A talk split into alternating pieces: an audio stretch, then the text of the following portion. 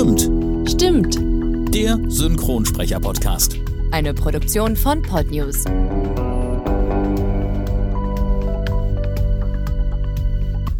Herzlich willkommen zur ersten Folge von Stimmt, der Synchronsprecher-Podcast. Mein Name ist Mike Wirth und jetzt werden viele sagen, Synchronsprecher-Podcast? Was steckt denn da ganz genau dahinter? Also ich muss ein bisschen ausholen.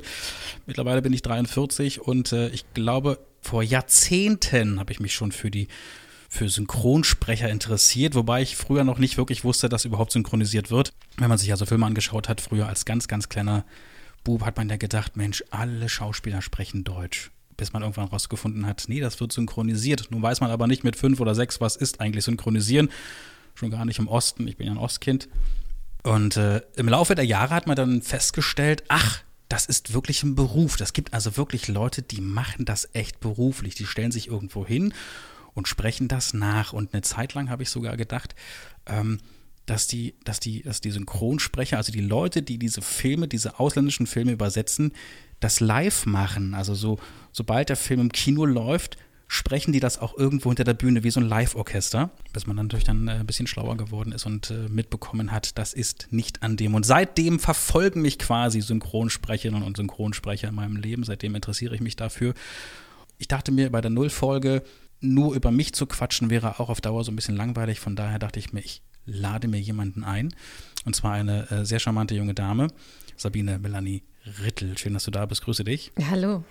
Du bist Schauspielerin, Hörspiel, Werbe- und Synchronsprecherin. Du bist äh, aufgewachsen und hast auch studiert in Augsburg. Ich bin aufgewachsen in Augsburg, aber studiert habe ich nicht dort. Steht in Wikipedia drin. da habe ich das her. Ich habe mich Ähm, ein bisschen ja, vorbereitet. Da, äh, naja, traue nie Wikipedia. das stimmt allerdings. Ähm, genau, ich habe studiert in Leipzig, Schauspiel, habe ich Ja. in Leipzig studiert.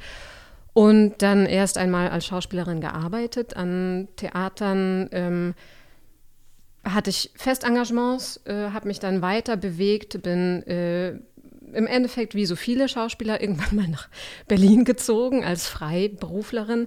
Seit zehn Jahren ne, wohnst du jetzt in Berlin. Genau, richtig.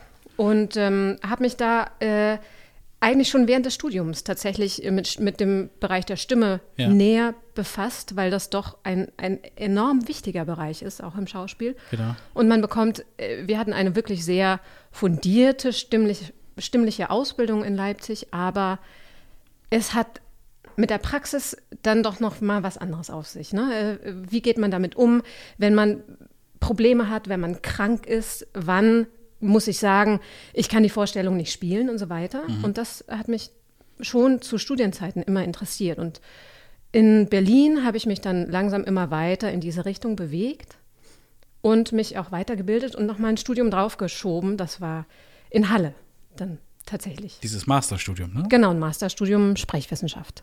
Und dann hast du gesagt, das reicht mir noch nicht. Ich lege noch mal eine oben drauf und dann hast du gesagt, jetzt möchte ich auch noch eine Weiterbildung zur Sprecherzieherin. Sagt man Sprecherzieherin? Man, so, man sagt Sprecherzieher, ja? Ja. das kann man sagen. Genau. du bist also eine Das sind die, ähm, naja, im, im Schauspiel äh, diejenigen, die den Schauspielern beibringen, wie man spricht und ähm, wie die Stimme klingen kann, wie sie sehr ähm, tragfähig wird und resonant. Das sind die Sprecherzieher. Und viele, die jetzt zuhören, werden sagen, ich denke, es ist ein Synchronsprecher-Podcast. Natürlich, und in der nächsten Ausgabe legen wir auch los mit Synchronsprechern. Aber was brauchen denn Synchronsprecherinnen und Sprecher? Ganz klar, sie brauchen ihre Stimme. Ohne die wäre es nichts. Was man ja weiß, die mündliche Sprache ist ja nach wie vor die am häufigsten äh, genutzte Form unserer Kommunikation und äh, eigentlich ja auch die natürlichste. Allerdings ähm, frage ich mich immer wieder, wie wir sprechen und vor allem, wie wir auch dabei klingen, hat ja doch schon enorme Auswirkungen auf, auf andere Leute. Äh, Sabine, was, was kann denn unsere Stimme alles über uns selbst verraten? Also wenn man uns gar nicht kennt, wenn man uns gar nicht sieht, was, wenn ich jetzt mit dir spreche und du wüsstest nicht, wie ich aussehe, was kann die über mich verraten? Also erst einmal kann die Stimme ganz schön viel über deine Äußerlichkeiten verraten. Also man kann in etwa hören, wie groß bist du, wie schwer bist du.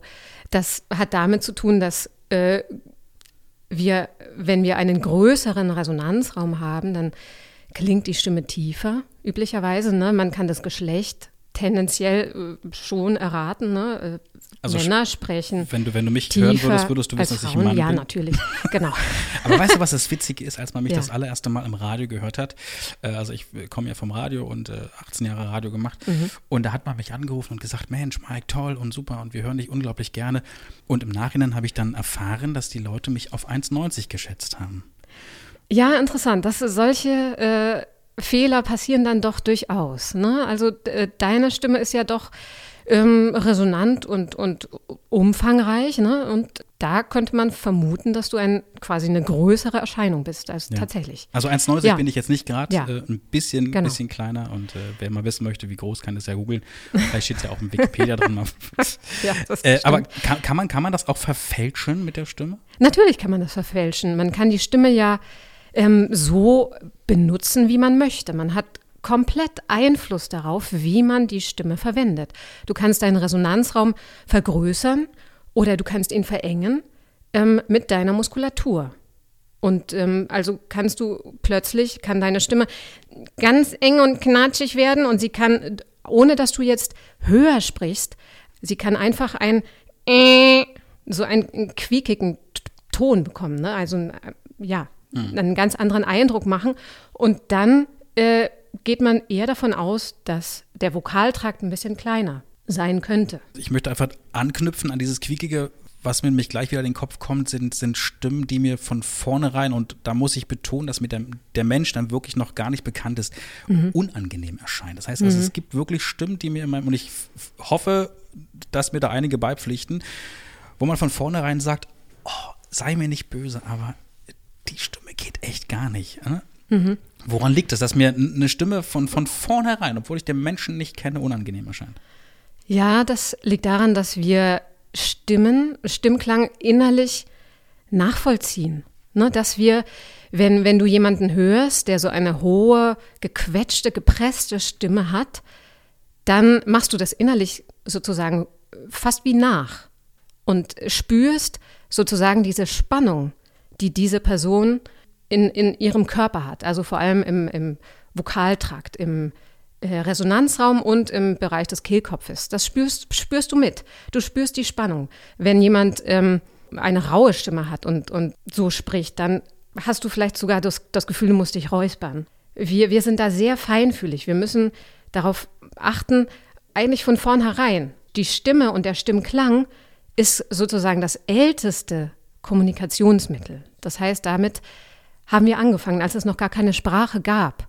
Wenn jetzt jemand da ähm, zum Beispiel was Giftiges gegessen hat und ein Geräusch machte wie ne, dann äh, war das eine wichtige Information.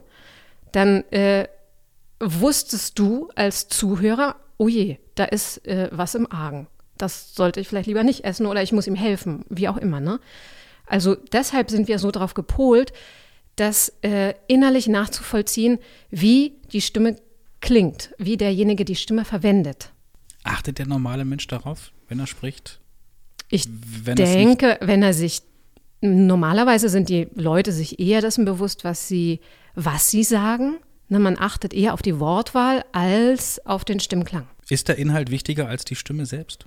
Nein, es gibt Untersuchungen, die eigentlich bestätigen, dass Stimme, Tonfall mm, und teilweise auch Mimik und Gestik den viel größeren Anteil ausmachen an dem, was, worauf wir achten. Ich vermute mal, eine Formel wird es nicht geben, was angenehme Stimme ausmacht, aber was kommt bei den Menschen besonders gut an, an Stimmen? Also welche, welche Stimme wird von vornherein als angenehm empfunden? Also sowohl bei Männern als auch bei Frauen. Also ich würde sagen, das sind Stimmen, die einen Mittelweg beschreiben. Also weder zu viel Spannung beinhalten, noch zu wenig Spannung. Wir wollen erreicht werden als Gegenüber. Insofern soll auch die Stimme nicht zu wenig Spannung haben. Wenn wir jetzt zum Beispiel auch zu wenig Spannung im Atem und im Kehlkopfbereich haben, dann wird die Stimme irgendwann knarrig. Und ähm, das passiert äh, häufig zum Beispiel am Ende von Sätzen. Das ist ein bisschen unterspannt. Wir wollen gerne an, angesprochen werden. Die Stimmen sollen aber nicht so gespannt sein, dass sie eben in das metallische, quäkige gehen. Wir wollen eher eine weiche, resonante, entspannte Stimme. Wir wollen sozusagen mit dieser Entspannung mit nachvollziehen. Wichtig ist außerdem aber auch, wie man, wie die Sprechmelodie vor sich geht. Wir wollen gerne Stimmen hören, die viel Tonhöhenumfang haben, ne? also nicht Stimmen, die sehr monoton sind, die quasi nur um einen Bereich, ganz kleinen Bereich sprechen. Das ist eher üblich bei neutralen Sprechern. Also wenn ich jetzt Nachrichtensprecher habe, die schwanken eher nur um einen sehr kleinen Bereich, 20 mhm. Hertz vielleicht. Aber ähm, angenehme, charismatische Stimmen hat man herausgefunden, sollen eher äh, vielleicht eine Oktave mindestens umfassen. Wichtig ist außerdem, dass man wechselt zwischen schnellen Passagen, langsamen Passagen, ne, dass, dass es quasi einen Rhythmuswechsel gibt innerhalb des Sprechens. Wichtig ist, und ich glaube, das, und ich glaube, das sollte man auch nicht außen vor lassen, das wurde bei mir immer sehr ermahnt zu Radiozeiten, Aha. ist die Atmung. Ähm, ah ja, naja. äh, zum einen wurde bei mir immer ähm, ja schon darauf hingewiesen, ich spreche, also wenn ich so zurückdenke, meine Anfangszeiten im Radiobusiness, viel zu schnell gesprochen. Mhm. Ähm, und umso schneller du sprichst, ähm, desto schneller war aber auch deine Luft weg. Und mhm. das merkte ich. Irgendwann ging das nicht mehr. Mhm. Die Atmung ist auch schon nicht unwichtig. Nein, natürlich nicht. Die Atmung ist sozusagen der Generator für das, für das Sprechen. Also wir brauchen die Atmung, um die Stimmlippen in Bewegung zu versetzen und um den primären Klang überhaupt erst zu erzeugen. Wenn wir nicht genug Atmung haben, dann äh, können wir erstmal keinen stetigen Klang erzeugen und wir können zum Beispiel auch nicht laut werden. Die Atmung soll idealerweise, sage ich mal, in unseren Schwimmring erfolgen. Also die soll nicht sehr hoch sitzen, nicht äh, im Bereich der Schultern oder so, sondern wir wollen versuchen, in unseren Bauchbereich und in unseren unteren Rippenbereich zu atmen und da unsere, unsere Räume auszunutzen, um genügend Atemdruck zu haben und die Stimme dadurch zu versorgen. Nun sprechen wir ja ganz speziell in diesem Podcast über Synchronsprecher, ähm, aber wenn ich dich schon mal hier habe als Gast, als Sprecherzieherin, nicht nur Leute aus der Medienbranche, also Radiomoderatoren, mhm. Fernseh, generell Sprecher und so weiter, sondern ähm, auch Lehrkörper, also sprich Lehrer oder auch Erzieher, mhm. äh, die haben ja auch den ganzen Tag mit, mit, mit Sprechen zu tun. Ne? Ja, ich ja. erinnere mich an meine Kindheit und Jugend, äh, sowohl mal leise mhm. als auch mal laut, mhm. je nachdem, wie man sich benommen hat. Mhm. Aber äh, sind das, sind das auch Menschen, die auf dich zukommen und deine Hilfe in Anspruch nehmen möchten? Ja, auf jeden Fall. Also das sind ganz klar sehr anspruchsvolle Sprechberufe. Und leider erfolgt in dem Bereich häufig gar keine stimmliche Ausbildung. Ähm, Lehrer und Erzieher müssen sechs Stunden am Tag mindestens wirklich fast durchsprechen über Störlärm teilweise, was wirklich eine sehr hohe, hohe Herausforderung ist. Hm. Ähm, und ganz häufig kommt es dabei leider zu Problemen im Bereich der Stimme. Und ähm, dann geht es schon wenn man ein bisschen zu spät kommt, geht es schon mehr in die Richtung Therapie. Ne? Dann äh, wäre eine Stimmtherapie vonnöten.